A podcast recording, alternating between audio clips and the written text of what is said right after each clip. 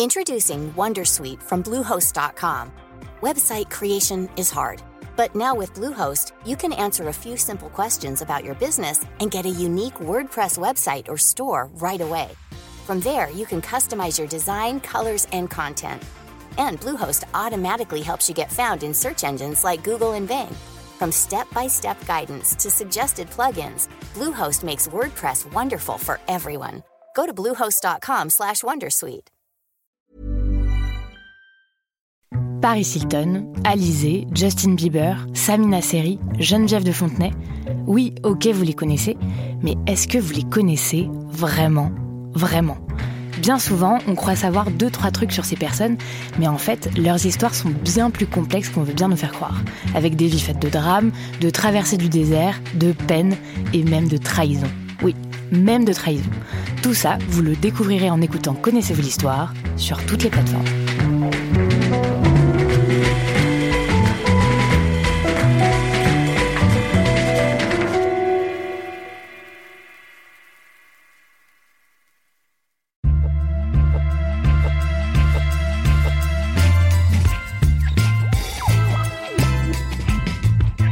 Salut, c'est Thomas Rozek.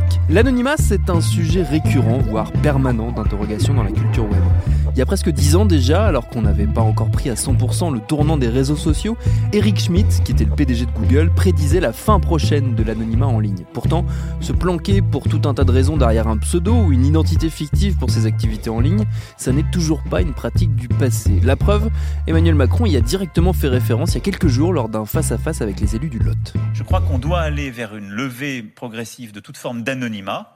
Et je crois qu'on doit aller vers des processus où on sait distinguer quand même le vrai du faux et où on doit savoir d'où les gens parlent et pourquoi ils disent des choses. Évidemment, on a immédiatement dégainé le vieux débat sur l'ère du faut-il ou pas interdire l'anonymat. Mais nous, ce qui nous interroge, outre la simple possibilité technique, légale, d'imposer ce changement de pratique, c'est la raison d'être de l'anonymat ou du pseudonymat, de la dissimulation de son identité sur le net. Qui sont ceux qui y ont recours? Pour faire quoi? Et puis d'ailleurs, est-ce que ça existe réellement, l'anonymat en ligne? Ce sera notre épisode du jour. Bienvenue dans Programme B.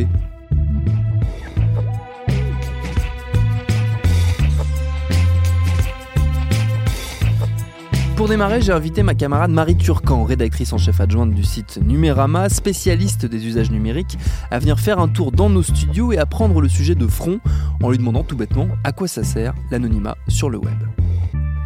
Non, l'anonymat, ça sert à tout le monde. Ça sert à, toi comme moi qui n'avons pas envie de, d'être, d'être identifiés partout euh, avec nos, noms et nos prénoms. Alors je dis toi comme moi. Toi, je sais pas, moi, euh, je, fais tout sur mon nom, avec mon nom public parce que j'ai toujours la crainte d'avoir un compte Twitter privé où je dis n'importe quoi et puis finalement, il y a forcément des screenshots qui vont sortir à un moment ou à un autre. Euh, l'anonymat, ça sert à Laurent Dutch pour, pour tracher la moitié de la planète. donc Laurent Dutch s'est quand même fait épingler par une enquête de BuzzFeed News. Euh, qui a réussi à retrouver euh, un, compte Twitter qui lui, était, euh, qui lui a été attribué et sur lequel il se lâchait complètement. C'était franchement de manière injurieuse. Et ça prouve vraiment que l'anonymat n'existe pas vraiment sur Internet. Ou alors, les 1% de la population réussit vraiment à, être, à, maîtriser assez bien les mm. outils d'Internet pour s'anonymiser. Aujourd'hui, euh, tu vois, les gens qui ont cyberharcelé euh, Nadia Dam, par exemple, bah, on leur a montré qu'ils pouvaient être identifiés très facilement avec une adresse IP. Euh, il y a des techniques pour s'anonymiser vraiment sur Internet, utiliser un VPN, par exemple, un proxy, mais c'est des choses qui finalement sont accessibles à une partie infime de la population. Donc euh, nous, euh, aujourd'hui, quand tu vas sur Facebook, la majorité des gens, que ce soit des commentaires élogieux ou des insultes, sont faits sous des vrais noms. Et c'est un peu ça la limite à ce que Emmanuel Macron dit, euh, en pensant que une fois que tout le monde sera sous son vrai nom, il y aura que des gens gentils sur la planète. Ça, ça va pas vraiment se passer comme ça. Quoi. Culturellement, dans, dans, dans le milieu du web, il y a quand même une, on va dire, une habitude au pseudonyme et à l'anonymat. C'est quelque chose qui fait partie de la culture web. Oui, alors c'est vrai qu'il y a beaucoup de choses qui ont changé, notamment avec les, réseaux sociaux ont changé. On commençait à demander les vrais noms et les vrais prénoms des gens, notamment Facebook en 2014. Mais à la base, Internet creuse, enfin puise un peu sa source dans l'anonymat et le côté euh, complètement chaotique de, euh, bah, on s'installe, on est derrière un ordinateur et personne peut vraiment savoir qui on est. Évidemment, il y a toujours cette caricature. J'ai regardé la date de la caricature du New Yorker qui, qui dit quand on est sur Internet, personne ne sait qu'on est un chien. Elle date de 93. Donc ça m'a tout début ça a fait exploser mon cerveau. Et mais depuis, c'est marrant parce que tu peux un peu voir l'évolution de l'anonymat sur Internet à travers l'évolution de cette caricature qui a été reprise. Donc je crois qu'à un moment, quelqu'un l'a reprise en disant sur Internet, personne ne sait que je suis un chien sauf mes 273 amis Facebook. Ensuite, il y a eu sur Internet, personne ne sait que je suis un chien, mais tout le monde sait que je suis un connard. Euh, et pour finir, il y a eu la dernière caricature il y a deux ans, c'était euh, bah, sur un, ces deux chiens qui discutent et disent bah, tu te souviens quand on quand on savait pas qu'on était des chiens et ça montre un peu l'évolution de, l'anonymat sur internet et comment ça s'est passé. Euh, il y en a beaucoup qui le regrettent ce, ce, temps un petit peu euh, euh, alors je dirais vraiment idéalisé pour le coup parce que c'est un, un, espèce d'idéal de ah, on était sur des forums et puis on échangeait et puis c'était bien personne se connaissait. Après moi quand dans les années 2000 j'étais sur des forums d'Alias sous pseudo la série Alias excellente série. tout à fait.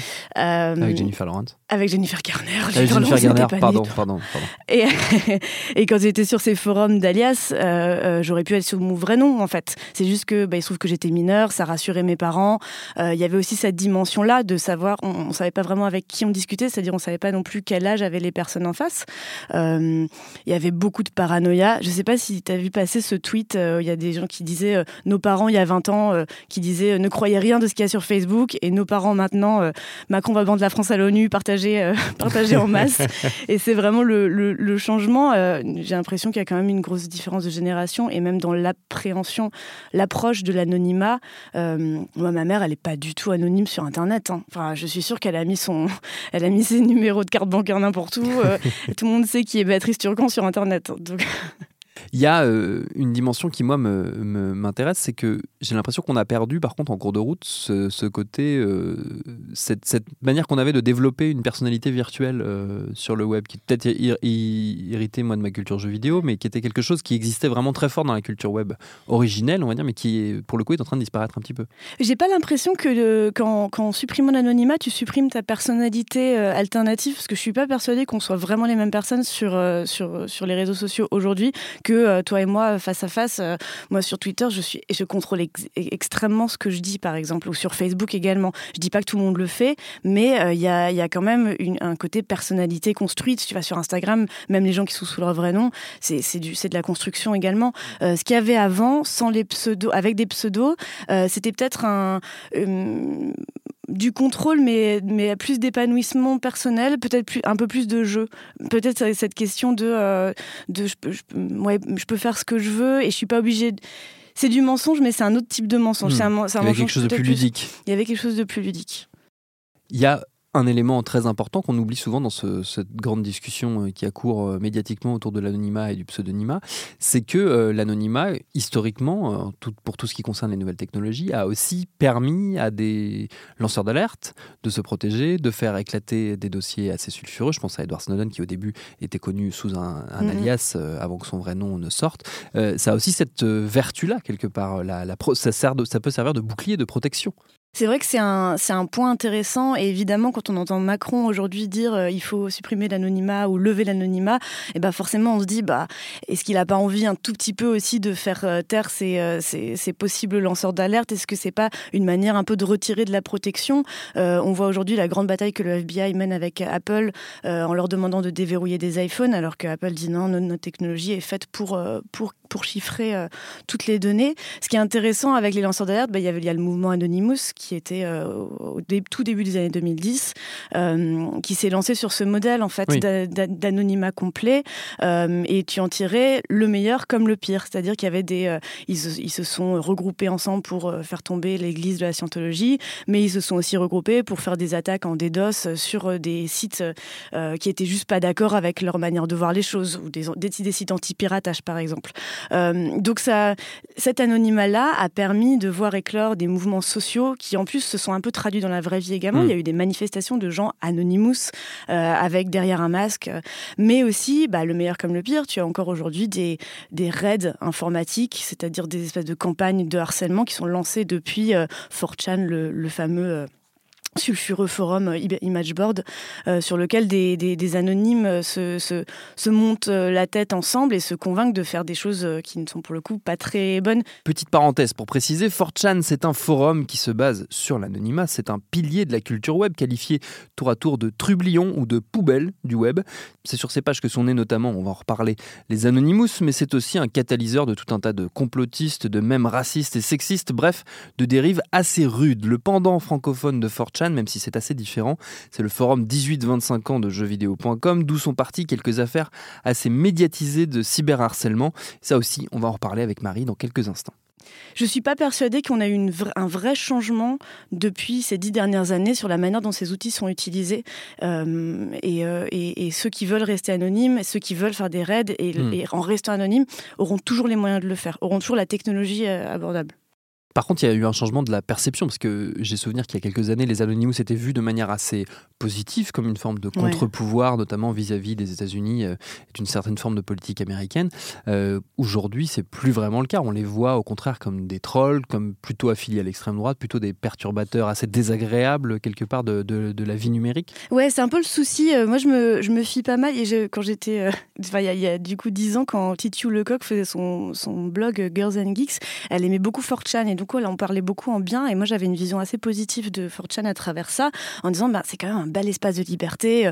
Oh, et en plus, on s'entraide. Il y a des, il y a de, s'il y a des menaces de, de, de, se donner la mort, les gens s'entraident entre eux et tout. Et en fait, au fur et à mesure qu'ils ont fait des actions mauvaises, ça a pris le pas. Et hmm. tu as raison, la balance et le, le euh, de l'opinion publique a basculé. Alors, je sais pas à quel moment précisément il a, elle a basculé. Peut-être quand en fait les euh, ces, ces, trolls, j'aime pas ce mot, ces, euh, ces, ces personnes malveillantes ont commencé à prendre à, s'en prendre aux journalistes, à s'en prendre à des personnalités vraiment faibles, euh, à, créer des choses, des, espèces de, de, choses néfastes sans aucune ambition euh, euh, plus grande derrière. Enfin, l'ambition de, de, Anonymous en 2000, au début des années 2010, c'était valoriser le piratage et dire bah comme ça la culture est accessible à tout le monde. Il y avait quand même, même si on est contre, il y avait hmm. quand même une idée un petit peu grand, grandiloquente derrière, quelque chose il y avait de une démarche un peu libertaire. Alors que je pense qu'à partir du moment où il y a eu où, le forum, c'est un peu, c'est un l'image board, c'est un peu gangréné comme ça et, et, euh, entraîné tout seul dans cette espèce de boule de, méchanceté et de, haine. Euh, c'est à ce moment-là que l'opinion publique a basculé. Et peut-être aussi les journalistes qui ont découvert ce truc, parce qu'au final, il y a dix ans, c'était quand même beaucoup moins connu, euh, que ce soit jeuxvideo.com, le, le, forum 1825 ou 4chan, qui sont quand même assez différents. On a, on a un changement médiatique qui est aussi apparu parce que un mauvais article entraîne un mauvais article, entraîne un mauvais article, et après ça devient un peu une, euh, un, amas où on n'arrive plus à différencier les choses. Et après, c'est un peu le principe de l'anonymat, c'est que tu sais pas vraiment qui est qui. Donc euh, ça, ça, devient une, une, masse. Je sais qu'il y a une, euh, j'ai oublié, oublié, son nom, comment, qui a écrit un livre sur les anonymous et qui appelait ça un labyrinthe. Et c'est vraiment, tu, tu peux pas t'en sortir, tu peux pas vraiment déceler une euh, une tendance, c'est plus, euh, plus des individualités qui se mettent ensemble et ressurgissent quelque chose. Est-ce que ça ressurgit positivement? Est-ce que ça ressurgit négativement? Aujourd'hui, tu as le mouvement des Gilets jaunes, quasiment personne n'est anonyme, mais on ne sait toujours pas bien comment, euh, comment identifier ce, ce, mouvement. Donc, est-ce que c'est vraiment lié à l'anonymat? Je ne suis, pas persuadée. Et d'ailleurs, est-ce qu'on on peut dire qu'en dehors de ces, ces, espaces très précis, que peuvent être 4chan ou certains, certaines zones un peu infra comme ça d'Internet, l'anonymat sur le web pour le grand public n'existe plus vraiment. L'anonymat pour le grand public n'existe pas mais je suis pas sûre qu'elle ait vraiment existé pour, euh, pour le grand public. Je, pense que, qu'il, y a, y a, une méconnaissance, il y avait une impression de liberté totale euh, et de pouvoir se cacher derrière un écran et sous, sous, sous, prétexte qu'on est sous pseudo, mais c'est juste ne pas vraiment bien connaître les outils d'Internet, de pas vraiment savoir que, euh, que tu sois sous pseudo ou pas sous pseudo, Facebook c'est tout ce que tu fais, il connaît tous tes contacts, il connaît ton numéro de téléphone parce que ton troisième neveu par alliance l'a mis un jour sur Facebook. Il y, a, y a zéro anonymat pour vraiment, en fait, tout, tout, ils sont capables de, recouper tout ça. Et c'est vrai que ce débat sur l'anonymat, il cache, c'est vraiment l'arbre qui cache la forêt. C'est une manière de très facile de dire, bah si on n'a rien à cacher, pourquoi est-ce que c'est toujours ce fameux rien à cacher qui est extrêmement simpliste, au lieu de, de, de remettre en cause le fait qu'on a trois entreprises qui ont le monopole sur toutes les données, euh, qui savent tout de vous, que ce soit privé ou public, que euh, c'est quand même hyper facile de retrouver un faux compte Twitter aujourd'hui et de savoir à qui il appartient vraiment. Donc, donc non, l'anonymat n'existe n'existe pas vraiment. C'est un bon, j'en pense un peu une porte ouverte. Mais mais je sais pas vraiment ce que Macron a essayé de faire. Je pense pas qu'il soit dupe au point de se dire que, que, que ça va vraiment marcher, qu'il y ait vraiment la possibilité de lever l'anonymat. Je, je pense qu'il a bien conscience que techniquement c'est pas vraiment possible aujourd'hui de, contraindre les entreprises euh, à lever cet anonymat-là.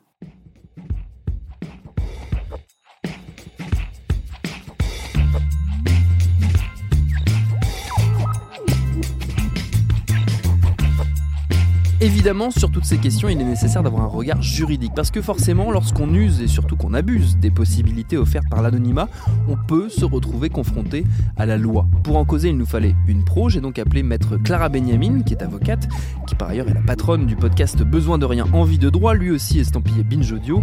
Pour démarrer, j'ai demandé à Clara ce que ça recouvrait légalement l'anonymat et le pseudonymat. Euh, donc l'anonymat et le pseudonymat sur Internet, ça peut couvrir énormément de situations, mais on va pas se mentir, c'est quand même principalement de l'injure et de la diffamation. Qu'est-ce que c'est l'injure et la diffamation? Évidemment. Euh, alors, très très très rapidement, l'injure, c'est une parole, un écrit ou une expression quelconque de la pensée adressée à une personne dans l'intention de la blesser ou de l'offenser. Ça, c'est assez clair. Et la diffamation, c'est trois trucs. C'est une allégation, un, qui porte atteinte à l'honneur et à la considération d'une personne. Deux, et cette personne est identifiée ou identifiable. Et qu'est-ce que ça veut dire? Ça veut dire qu'elle peut être reconnue potentiellement, notamment par un recoupement d'informations et par des gens qui la connaissent. Et donc, on s'est complètement éloigné du sujet, mais il fallait un peu non, définir il faut, ça. il faut le définir avant. Ouais, il faut définir ça. Et donc, du coup, les problématiques d'anonymat et de pseudonymat, c'est souvent sur des cas d'infamation ou d'insultes et d'injures. Euh, sur Internet, par exemple, vous allez recevoir un tweet envoyé par. Euh, euh, je sais pas moi, Paco23, euh, dont l'emoji Toto42, dont l'avatar euh, est un n'importe quoi, un dessin, et qui est pas traçable. Et cette personne va vous dire quelque chose de pas très sympa, qui sera une diffamation ou une injure. Qu'est-ce qu'on fait? Alors légalement, il y a deux chemins. Le premier chemin, c'est toujours d'aller devant un juge, parce que très important, le juge judiciaire dans la Constitution, c'est le garant des libertés individuelles. Donc c'est une autorité légitime pour dire qu'on va réduire votre liberté, notamment donc là la liberté d'expression, et aller déterminer qui est la personne qui a dit tel truc. C'est très important. la police ne peut pas toute seule lever la pseudonymat de quelqu'un. Il y a une garantie, il y a un bouclier constitutionnel hmm. qui est le juge judiciaire et qui est la seule personne qui est capable de donner cette autorisation. Donc ça, c'est en gros le chemin technique légal pour faire lever, lever l'anonymat de quelqu'un aujourd'hui. C'est ça. Mais on ne peut pas pour l'instant euh, dire qu'il y ait quoi que ce soit dans la loi qui permette d'interdire d'être anonyme euh, en France. Non, et en plus, c'est il n'y a pas vraiment de raison. Hmm. C'est-à-dire que à la base, euh, le fait de recourir à un pseudo, ça fait pas de toi un grand criminel.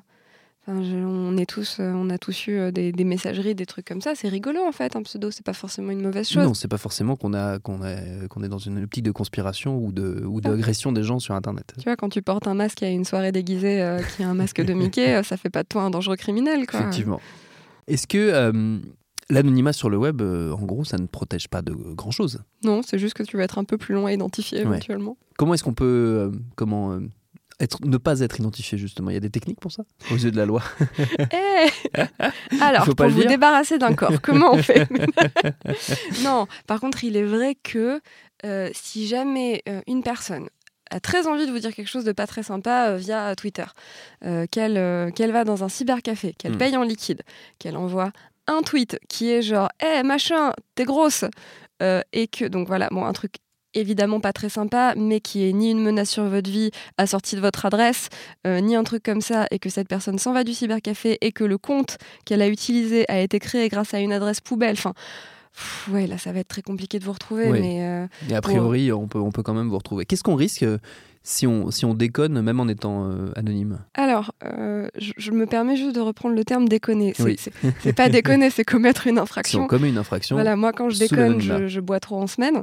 tu peux euh, potentiellement commettre une infraction à cette occasion, mais ça n'est pas la question. ça dépend laquelle. oui, effectivement, c'est pas la question. Alors, si jamais on se rend coupable d'un fait de diffamation ou d'injure, tout d'abord, le fait de le faire sous pseudonymat, enfin sous pseudonyme, n'est pas un caractère aggravant. Éventuellement, il peut y avoir une usurpation d'identité et ça sera une autre infraction en plus. Si on prétend être quelqu'un d'autre. Si on prétend euh, être quelqu'un d'autre, mais juste le fait de le faire sous pseudonyme, c'est pas un caractère aggravant. Et donc, pour la diffamation ou l'injure, qu'est-ce qu'on risque euh, Alors, on risque des amendes, tout d'abord. Donc là, je vais parler que de diffamation publique. La diffamation privée, c'est euh, dans un cercle restreint de personnes, mais donc et qui partagent un centre d'intérêt commun, blablabla. Bla, bla, euh, la diffamation publique, donc c'est quand, vous, quand des propos sont tenus et qu'ils sont accessibles librement. Pour faire très très très très simple. Donc typiquement sur les réseaux sociaux par exemple. Sur les réseaux sociaux de façon, de, façon, publique, Pour une diffamation publique simple, donc je, je, vais dire après ce qui est une diffamation publique pas simple, mais par défaut, c'est une amende de 12 000 euros. Si c'est une diffamation publique raciste, sexiste, homophobe ou antiphobe, ou tout en même temps, hein, si vous êtes très très motivé. Ce qui est donc est aggravant, considéré comme un aggravant Voilà, c'est un an d'emprisonnement, jusqu'à un an d'emprisonnement et 45 000 euros d'amende. Tout ce que je vous dis là, c'est des seuils maximaux. Et la diffamation publique contre un élu, un policier ou un magistrat, euh, ou un parlementaire ou quelque chose comme ça, en raison de ses fonctions. C'est très important. C'est-à-dire que si votre voisin est magistrat euh, et qui met sa poubelle n'importe comment et que vous faites un tweet qui dit euh, ce salaud de Jean-Michel du 3 a mis sa poubelle n'importe comment, vous ne l'insultez pas en tant que magistrat, vous l'insultez en tant que votre voisin. Par contre, si vous dites ce salaud de Jean-Michel, je euh, je sais pas, ne, condamne que les femmes ou ne condamne que les noirs, là vous, vous, pouvez potentiellement tomber sous le coup de la loi. Voilà, sous le coup de la loi. Et là, ça va être 45 000 euros d'amende. Et évidemment, ça s'applique si vous êtes inspecteur du travail ou douanier, ou on s'en fiche. Euh, et en plus de tout ça, donc en plus des peines d'amende et d'emprisonnement que je viens de lister, il peut. Donc ça, c'est une somme qui sera payée à l'État et peut y avoir en plus des dommages et intérêts à, payer à, la, victime. Et ça, donc tout ça, c'était la diffamation. Et pour l'injure, l'injure classique, c'est jusqu'à 12 000 euros. L'injure raciste, sexiste, homophobe et ou handiphobe, c'est pareil, un an d'emprisonnement et 45 000 euros d'amende maximum. Et comme tout à l'heure, d'éventuels dommages et intérêts à verser à la victime. J'imagine qu'il y a de plus en plus euh, d'affaires dans ce cas-là. Toi, notamment, il y a dans l'actualité euh, quelque chose qui a retenu ton, attention, c'est ce qui se passe avec euh, le, jeune chanteur et danseur Bilal. Bilal Hassani, ma star. D'ailleurs, il y a une photo de lui avec Maria Carré qui circule sur Internet et où les gens commentent sur cette photo une star et Maria et Carré. Maria Magnifique. Magnifique. Bilal qui, à l'heure où on enregistre, on ne sait pas encore, mais va peut-être représenter la France à l'Eurovision. Bon, depuis, si vous avez suivi l'actu, vous savez qu'effectivement, Bilal Hassani sera bien celui qui représentera la France au prochain concours de l'Eurovision. Donc, euh, le, jeune, le jeune Bilal Hassani a reçu, du fait de sa candidature à l'Eurovision, et même avant, mais là, disons qu'il avait une exposition, plus forte, plus importante, euh, il a reçu des, tsunamis de messages de haine, de menaces, de choses comme ça, et des associations euh, LGBT et anti-homophobes se sont dit avec, euh, avec le concours de M. Hassani avec euh, donc son aide et, son accord, se sont dit euh, on va le laisser gérer son Eurovision et ses trucs, et puis on va s'en occuper, nous, en fait, de poursuivre devant la loi, devant des juges, la totalité des gens qui ont envoyé des messages à Bilal pour l'insulter et le menacer, le tout avec nos 143 avocats. Et je trouve ça Qui est donc le vrai chiffre, hein. ils ont vraiment 143 Alors j'ai peur de dire une bêtise, mais il me semble que c'est ce que j'ai lu. Et donc j'imagine, tu sais, une armée euh, d'avocats hein, avec leur robe d'avocat qui marche telle une force euh, inarrêtable. Et je trouve ça super.